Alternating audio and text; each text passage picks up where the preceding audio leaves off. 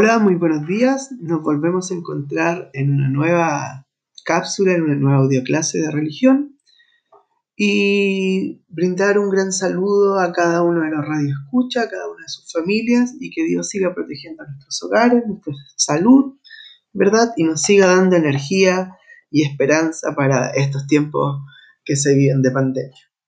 Hoy día vamos, eh, como es de costumbre, proclamar nuestro Evangelio del domingo 25 de octubre y posteriormente a eso vamos a presentar los cinco edificios que construye la familia presentados por el Papa Francisco y posterior a eso vamos a ver una, una breve reseña de lo que es el primero de noviembre, el Día de Todos los Santos. Bueno, esperando que este programa sea de su agrado y nos ayude a acercarnos cada vez más a Dios. Se despide el tío Panchito, un fuerte abrazo, que estén muy bien. Nos disponemos para escuchar el Santo Evangelio Iniciamos con la señal de la cruz. Por la señal de la Santa Cruz de nuestros enemigos, líbranos, Señor Dios nuestro. En el nombre del Padre, del Hijo, Espíritu Santo. Amén.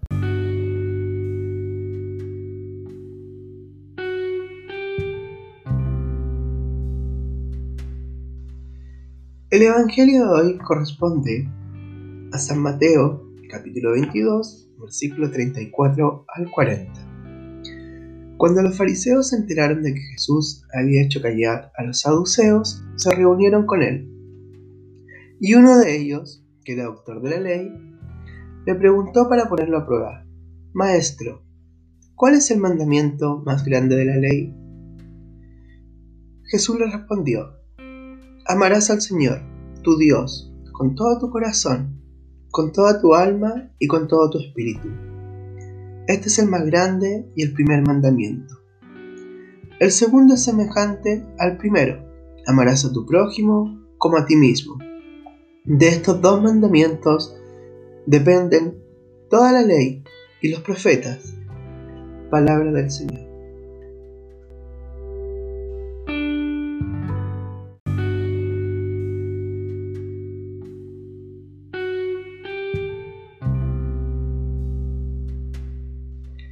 Nuevamente nos encontramos con estas preguntas que le hacen a Jesús, ¿verdad? Estas preguntas con las que lo quieren sorprender, lo quieren pillar, como se dice, lo quieren engañar, mejor dicho. ¿Cierto? Entonces le preguntan, lo decíamos la, en la semana pasada, si es, es justo, es lícito, es real, es debemos hacerlo, no debemos hacerlo, qué cosa pagar los impuestos al César. Y ahí es cuando Jesús muy inteligentemente le responde al César lo que es del César y a Dios lo que es de Dios, ¿verdad? Y si nos damos en cuenta en el Evangelio de hoy, nuevamente le hacen esta pregunta, ¿cuál es el mandamiento más grande de la ley? Y él, de forma muy inteligente, pone algo que es muy importante eh, para dar esta respuesta. Él pone adelante el amor. ¿Cierto? Que muchas veces, a veces, nosotros nos olvidamos de esto que es esencial, nos olvidamos del amor a Dios, nos olvidamos del amor al prójimo simplemente por cumplir con otras tareas, simplemente por cumplir con otras necesidades. Y es aquí lo importante, ¿ya? ¿Por qué? Porque siempre nosotros debemos actuar en base al amor, así como lo hizo Jesús, ¿cierto? Jesús se ha subido a la cruz, ha entregado su vida por amor. ¿Por amor a quién? A personas que tal vez ni, ni siquiera conocía, ¿cierto? Por amor a nosotros. Es por eso que debemos decir, amar al Señor con nuestro corazón, amar al prójimo con nuestro corazón, pero no a ese prójimo que, que me hace el bien, ¿cierto? No amar a mi hijo, porque es fácil, ¿cierto? ¿A quién debemos amar? ¿A quién vamos a amar entonces? A todas las personas, ¿cierto? Aquel prójimo que a lo mejor me hace mal. Porque ahí es donde se refleja el verdadero amor, ¿cierto? Ahí es donde está el, el claro ejemplo. Jesús amaba a todas las personas por igual, a la persona que lo castigó, al que lo crucificó. Cuando estaba el ladrón a su lado siempre utilizo este ejemplo, pero em, al ladrón que estaba al lado, él lo amó y como él se arrepintió de lo que había hecho este ladrón, Jesús le comparte el reino de los cielos. ¿Cierto? Entonces volvemos a, esta, a este sentimiento, a esta acción que es el amor. Deberás amar a tu prójimo como a ti mismo. ¿Cierto? Debemos enseñarnos el amor, ¿verdad? Como lo decía anteriormente, a la persona que no no responde con amor, ¿cierto? Sino que debemos... ¿Dónde está lo, lo grande del amor? En amar al que me hace daño, a lo mejor el que te ofende, ¿cierto? Así como lo hizo Jesús, lo decía anteriormente. Por amor, lo habíamos dicho, subió a la cruz. Entonces, también aparece por ahí una lectura muy importante en San Mateo, ¿cierto? Y a mí me, me, me ¿cómo lo digo? Me, me pone en alerta, ¿cierto? Porque estamos llamados a amar a todos. ¿Qué es lo que les quiero decir? Si alguien dice que ama a Dios y no ama a su prójimo, sencillamente es un mentiroso. Porque debemos amar a todas las personas. Yo no puedo decir que yo amo a Dios si siento envidia, eh, digo, esta persona me cae mal, no, este tipo no, no, no, ando actuando de mala forma contra una persona, esa persona dice es un mentiroso, porque quien no ama a su prójimo, no ama a Dios, y quien no sabe amar al prójimo, dice claramente, es, como lo dije, un mentiroso. Entonces, eso es lo que yo le comentaba el otro día a mi familia, les decía, tan difícil es lograr ser, ¿cierto?, eh, un buen cristiano, seguir el ejemplo de Jesús. Incluso el otro día eh, con el hermanito Carlos, el tío César, hacíamos una lectura bíblica y ahí decía incluso que algunas personas le pedían a Jesús que por favor se fuera, que no lo querían escuchar más, porque te produce esto, ¿cierto? Te produce esta duda y uno empieza a, a preguntarse y al final cuando nos preguntamos y tenemos dudas, bueno, ¿cierto? Siempre y cuando nosotros eh, estemos utilizando ese aprendizaje, esa duda, para mejorar, ¿cierto? No para fortalecerme. Entonces yo no quiero, no quiero ser eh, ese tipo de personas que hablan de amor, ¿cierto? Y que San Juan, el apóstol, no lleguen esas palabras a mí, porque yo no quiero ser un mentiroso. A lo mejor en, algunas situaciones sí hemos mentido, pero no quiero ser un mentiroso del amor, ¿cierto? Yo quiero amar a todas las personas, quiero amar la creación de Dios y que no se me escape nadie. Así que eso, eso es lo que podemos analizar de nuestro Evangelio del día domingo 25 de octubre. Y nada, un fuerte abrazo y que estén muy bien.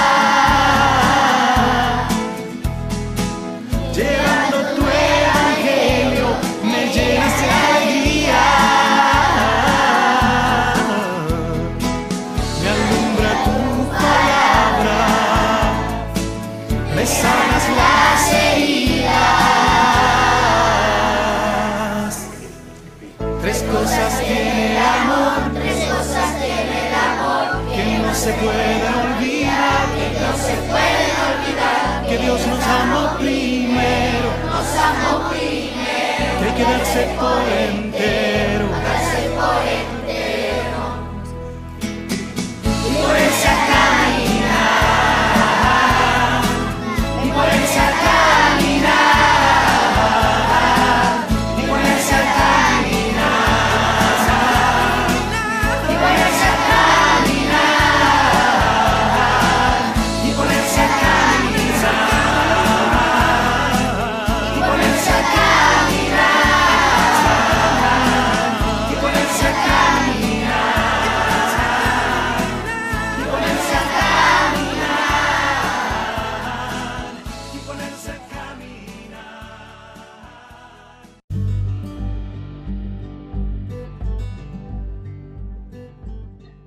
Dentro de la familia podemos decir que estamos eh, destinados, preparados, obligados, pueden pensar algunos, pero lo importante es que nosotros debemos desarrollar cinco edificios, por llamarlo de alguna forma. No es que los vamos a construir, sino que somos nosotros, estamos llamados a ser. Y esto está propuesto según el Papa Francisco. Ya se llaman los cinco edificios que construye la familia. El primer edificio que construye la familia es el- la escuela, ya una escuela doméstica. ¿Ya? ¿Por qué decimos esto? Porque es aquí eh, donde la oración también nos recuerda que hay un nosotros, que hay un prójimo, que tenemos un cercano y más aún que vive en el mismo techo que nosotros y comparte la vida y está necesitado, ¿cierto? Eh, por lo general todos tenemos necesidades, todos en algún momento tenemos tristezas, alegrías, ¿cierto?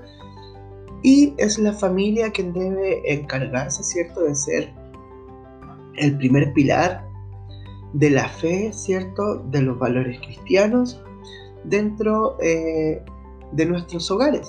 Por eso estamos hablando que son los cinco edificios que construye la familia. Entonces la primera sería que la familia es una escuela, ¿cierto?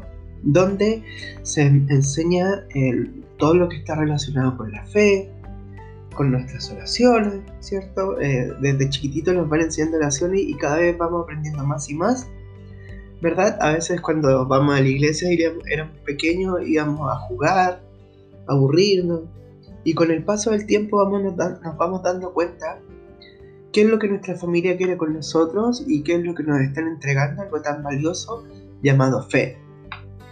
También el Papa identifica o nombra, ¿cierto? O destaca que siempre va dentro de la familia vamos a sufrir algún tipo de enfermedad, ¿cierto? O incluso alguna discapacidad. Es por esto que el Papa dice que la familia es el hospital más cercano. Cuando uno está enfermo, eh, no se atienden acá, ¿cierto? Nos atienden ahí. Es en esta misma línea, ¿cierto? Que como vamos conversando, eh, debemos cada día nosotros nos preocupamos, ¿verdad? Por nuestros familiares, nos preocupamos por nuestros enfermos. Por ejemplo, el otro día estuve con, con bronquitis, un resfrío, y, y me traían limonadas calientes, se preocupaban de cómo estaba. Oye, tómate la temperatura. En, los alimentos también me lo, me lo entregaban, ¿cierto? Y entonces es ahí donde nos damos cuenta porque, disculpen, porque el Papa identifica o siente la necesidad de fortalecer esta, este, este edificio familiar que es el hospital más cercano. Imagínense, se enferma alguien de mi casa, ¿qué me importa? Dejémoslo ahí. Oye, ándate, a tu pieza. Cuando me pregunta, oye, ¿qué hay de almuerzo? Ah, tú estás enfermo, andate para arriba. Cosas así, ¿me entienden? Entonces, es importante que vayamos fortaleciendo. Y si te das cuenta, todo está relacionado con los valores. ¿Cierto? Y más que nada, si nos damos cuenta, bueno, lo voy a decir al tiro y para presentar el siguiente edificio que viene a continuación eh, ¿cómo lo digo? Están eh, motivados, motorizados por el amor. Porque el tercero dice que la familia es el mejor asilo para los ancianos. ¿ya? La familia constituye la gran riqueza social que otras instituciones no pueden dar. ¿Cierto? Y aquí es donde el otro día conversábamos en familia y decíamos que a lo mejor y como lo propone el Papa, deben ser ayudadas y potenciadas. A lo mejor todas las personas que son cuidadoras de adultos mayores, ¿verdad?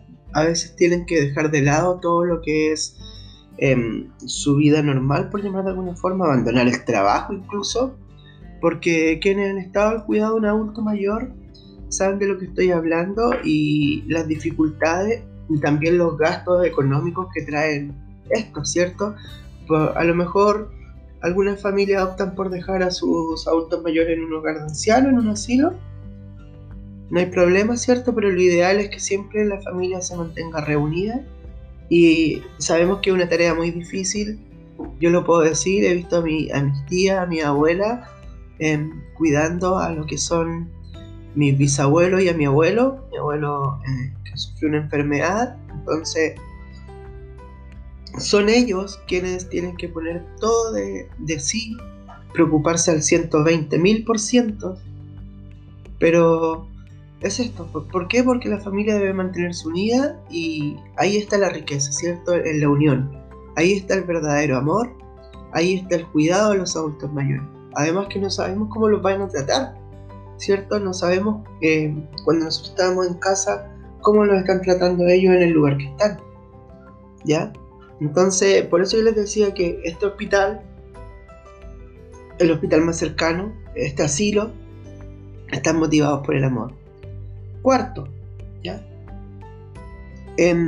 acá el Papa dice, perdónenme la expresión, dice, pero la familia es una fábrica de esperanza, ya más aún en estos días, más aún en esto que estamos viviendo, ¿cierto? Donde nuestros estados anímicos han caído, han subido, han caído, a veces caen, caen, caen, y empezamos con estas ansiedades, con estas crisis nerviosas, ¿verdad? Sentimientos, o perdón, sensaciones que nunca habíamos sentido. Y ahí es donde debemos ponernos fuertes, ahí es donde nuestra familia debe ser esta fábrica de esperanza, esperanza de vida, centrada en qué? En la resurrección, pues Dios fue el que abrió este camino. ¿cierto? Es Jesús que nos, nos dice, abran su corazón, como lo habíamos dicho en, el Evangelio. Amen a su prójimo como ustedes mismos, ¿cierto? Entonces, es ahí donde debemos apoyarnos los unos a los otros, fortalecernos. A veces igual em, yo he sentido ciertas emociones y, en casa me dicen, no, Pancho, dale para arriba nomás, vamos a rezar y, y mediante la fe hemos logrado ir cada vez, ¿cómo decirlo?, Em, olvidándonos, ¿cierto?, de todo esto que está ocurriendo afuera y, nos cerramos en nuestra casa, a lo mejor no está bien, pero nos mantenemos bien en nuestros estados emocionales, podemos funcionar de buena forma en nuestros trabajos y así un montón de cosas más. Entonces es por eso que debemos considerarnos que somos una fábrica de esperanza, esperanza de vida. Bueno, el quinto, eh, el quinto edificio, y no el menos importante, el Papa Francisco nos propone que nuestra casa, nuestra familia, es la principal que podría ser, ahí los chiquillos de octavo lo saben, iglesia doméstica, ¿ya? Esta iglesia doméstica donde, eh, como lo conversábamos al principio, en la familia, ¿cierto? En- cuando hablábamos de la escuela, que la familia es una escuela, también una escuela relacionada con la iglesia. Si te das cuenta, todos estos edificios están relacionados entre sí de una u otra forma. ¿ya? La llamamos iglesia doméstica ¿por qué? Porque es en esta donde nosotros se nos también eh, acerca lo que es la fe, se acerca lo que es la vida ah, del respeto y el amor por Dios, ¿cierto? En causa la ternura y como una palabra que siempre la decimos nosotros aparece en algunas oraciones y la misericordia divina, ¿cierto? Entonces nos vamos transformando a poco en, en una iglesia doméstica, ¿cierto? Donde se debe fortalecer este, este lazo con, con Dios Padre, ¿cierto? No, si yo veo a mi hijo que está orando y no le decir, ay, mira las tonteras que estáis haciendo. Al contrario, yo me tengo que sumar a él, tengo que apoyarlo y, y como lo hicimos en el mes de la Biblia, ¿cierto? Eh, fortalecer nuestros hogares con un, un pequeño altar a nuestro Padre, ¿cierto? Donde realicemos nuestra oración, nuestra alabanza. Entonces es importante que vayamos desarrollando estos cinco edificios. Ojalá no transformarnos en un hospital, ¿cierto? Sabemos que en algún momento nos va a tocar el rol del asilo, pero no podemos olvidar que somos una escuela, somos una iglesia doméstica y que están llamadas a qué? A fabricar la fe, a llenarnos de esperanza y a encontrarnos con Dios. Así que estos son los cinco edificios propuestos por el Papa que construyen las familias.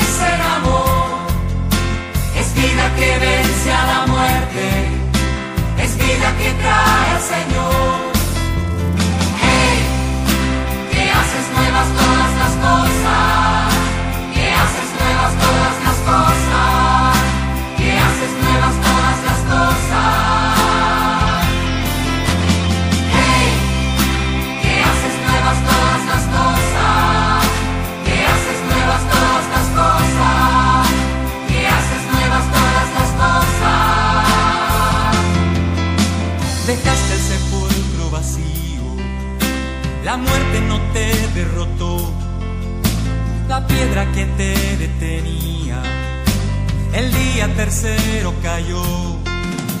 Dejaste el sepulcro vacío, la muerte no te derrotó, la piedra que te detenía, el día tercero cayó. Hey, que haces nuevas todas las cosas,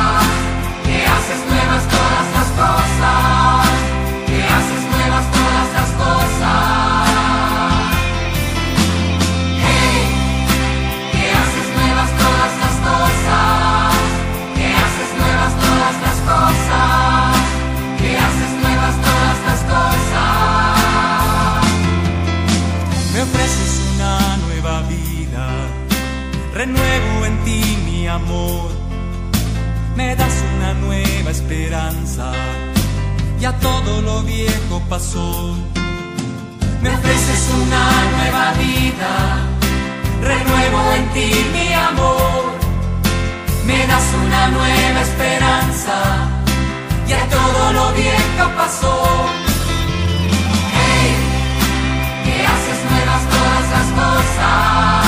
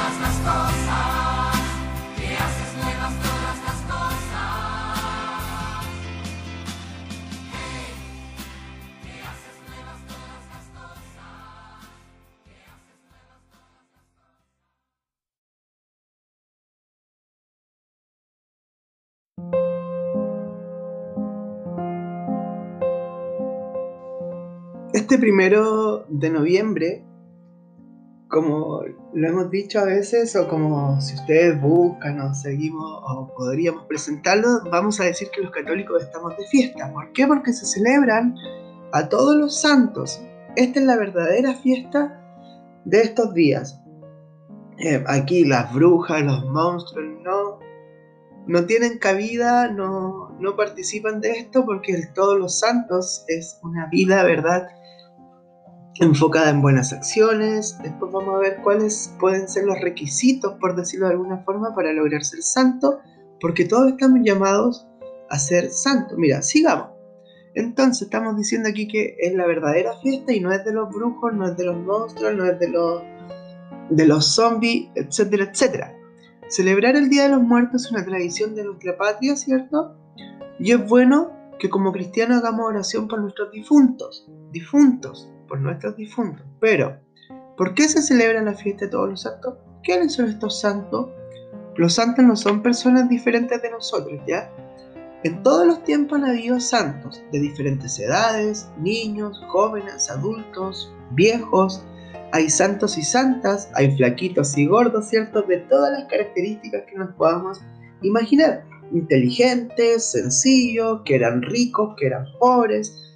Pero algunos han nacido para esto, ¿cierto? También podemos pensar que han sido santos toda su vida, otros que llevaron una vida en la que no conocían a Dios y se portaron muy mal, pero cuando se encontraron con Jesús cambiaron y decidieron ser felices siguiéndolo, como lo habíamos comentado un tiempo atrás, el claro ejemplo de San Francisco de Asís.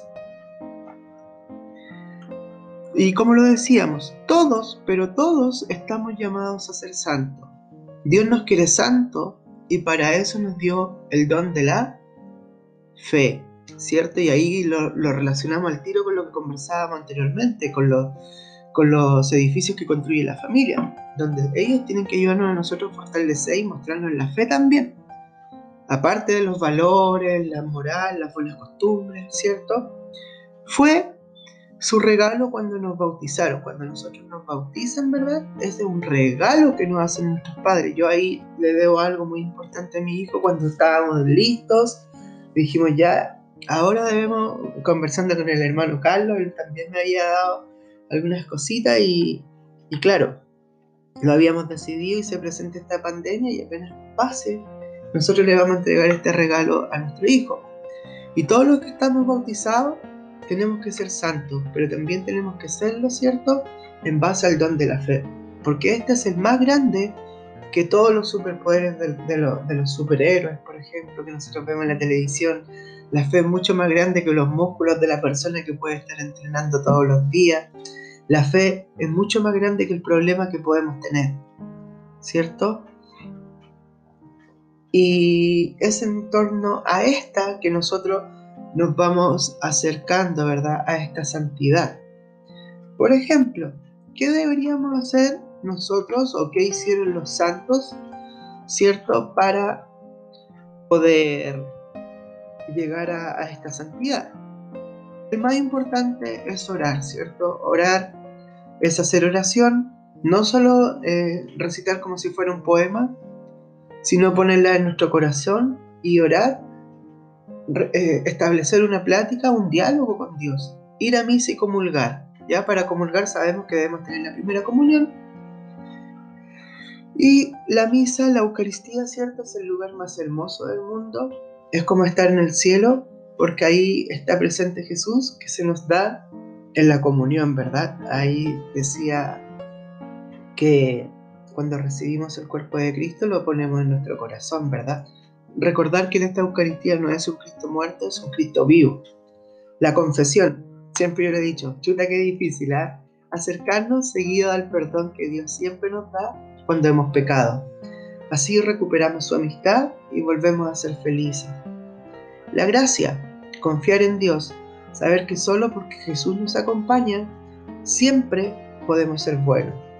Importante escuchar la palabra de Dios conocer lo que Dios nos dice en la Biblia, aprender el catecismo, para hacer lo que le agrade a Dios, ¿cierto? Para eh, llevar esta vida cristiana. Anunciar la palabra de Dios, ser misioneros, llevar a otros la alegría de encontrarse con Jesús.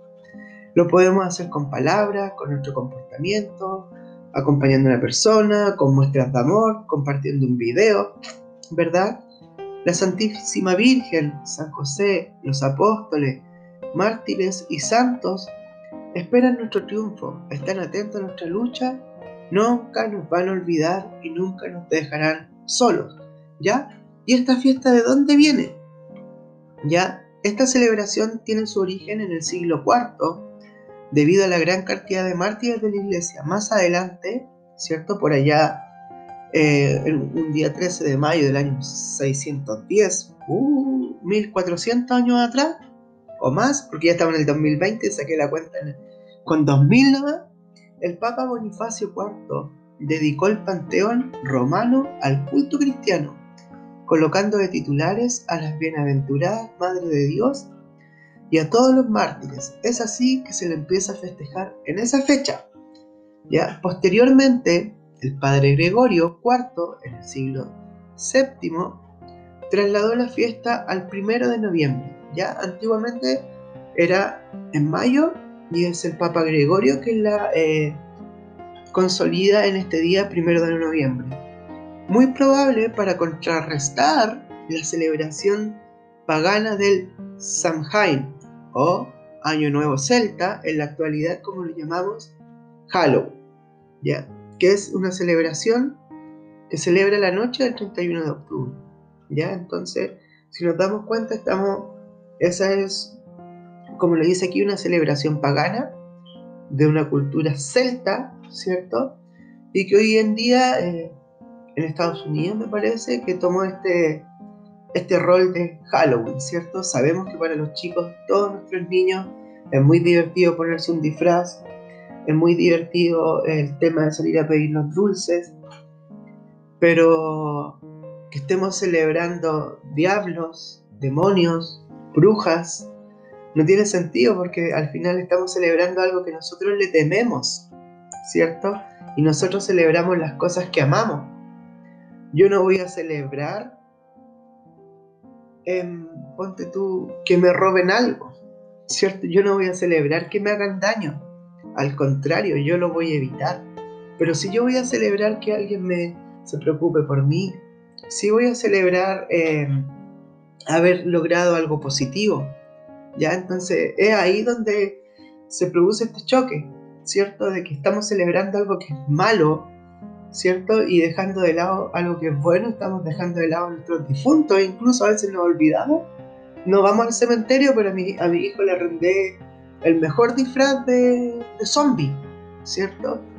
Como lo decía, sí es entretenido para los chiquillos disfrazarse, sí es entretenido salir a pedir dulces, pero a lo mejor podríamos disfrazarnos de ángeles, como estamos hablando de todos los santos de santos, y así, darle un sentido más, eh, más religioso, un sentido más positivo, más relacionado con el amor, como lo decíamos, más relacionado con la esperanza, ¿ya? Porque al final, ¿qué pasa si ustedes ven eh, Halloween en Estados Unidos? Truco dulce. Al que no le daban, si usted no le daba un dulce, ¿qué te hacían? Te apiedraban la casa, te tiraban huevos, etcétera, etcétera. Bolsas con, con, con, con, con las necesidades de los perros con fuego afuera de tu casa, entonces tú la pisas y claro, tus pies te quedan todos sucios, entonces, ¿qué celebración es esa? Ya es como cuando vemos la violencia en la televisión. Entonces, no, no tiene razón tal vez. Sí sabemos, vuelvo a decirlo, que el, disfrazarse es divertido, a mí me gusta disfrazarme igual. Saben que tengo mi, mi, mi personaje huesín, ¿cierto? También es de huesos, pero porque es muy flaco este, este payaso, porque se dedica solo a, a hacer, a divertir a las personas y, no tiene tiempo para comer, no tiene, a lo mejor no tiene los recursos necesarios, ¿cierto? Pero es eso, ¿ya?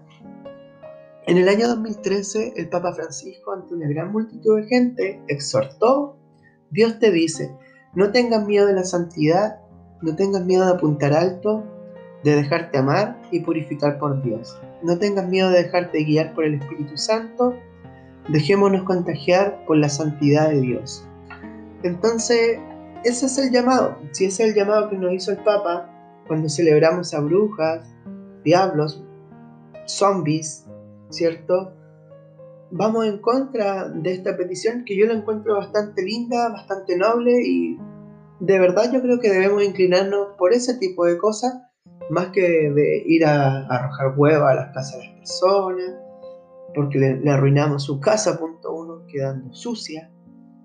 Y es eso, ¿cierto? Ir al, cementerio, me imagino que por lo que leí, este, este primero de noviembre el cementerio van a estar cerrados, pero podemos ir otro día, podemos en nuestra casa hacer algún tipo de reunión, recordar a nuestros familiares, ¿cierto? Y hablar cosas, todo lo bueno que nos acordemos de ellos, como hemos dicho, lo malo debe quedar en el pasado y lo bueno debe mantenerse en el recuerdo y en nuestros corazones. Les propongo invocar a los ángeles. Todos tenemos uno. Pongámosle nombre. Contemos con ellos. Están cerca, aquí, muy cerca. Sí, sentís un murmullo muy cerca de ti. Un ángel llegando para recibir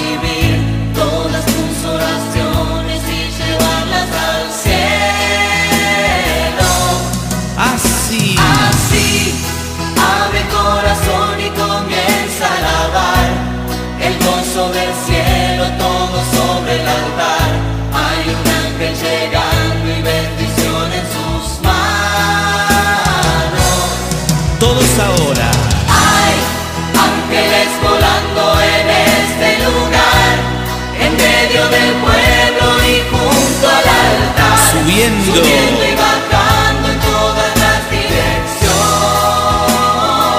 No sé. No sé si la iglesia subió o si el cielo bajó, si sé que está lleno de ángeles de Dios, porque el mismo Dios está aquí. Pasan por aquí. Cuando los ángeles pasan, la iglesia ella muchachos.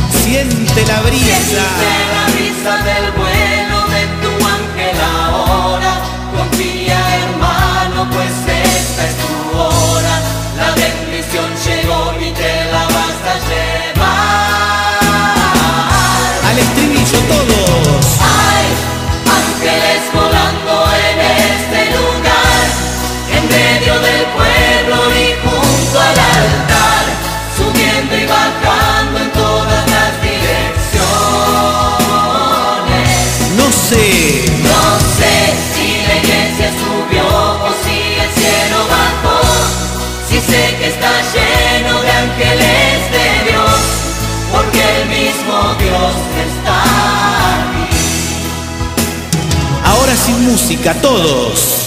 Hay ángeles volando en este lugar, en medio del pueblo y junto al altar, subiendo y bajando en todas las direcciones.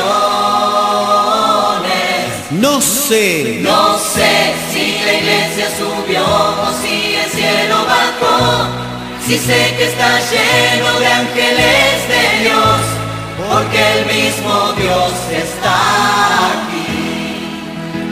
Aceleramos con fuerza, todos. Hay ángeles volando en este lugar, en medio del pueblo y junto al altar, subiendo y bajando en todas las direcciones.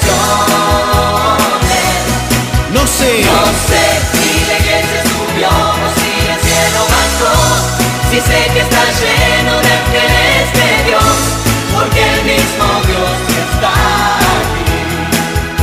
¿La repetimos? Hay ángeles volando en este lugar, en medio del pueblo y junto al altar, subiendo y bajando en todas las direcciones. No sé. No sé si la iglesia subió o si el cielo bajó. Si sé que está lleno de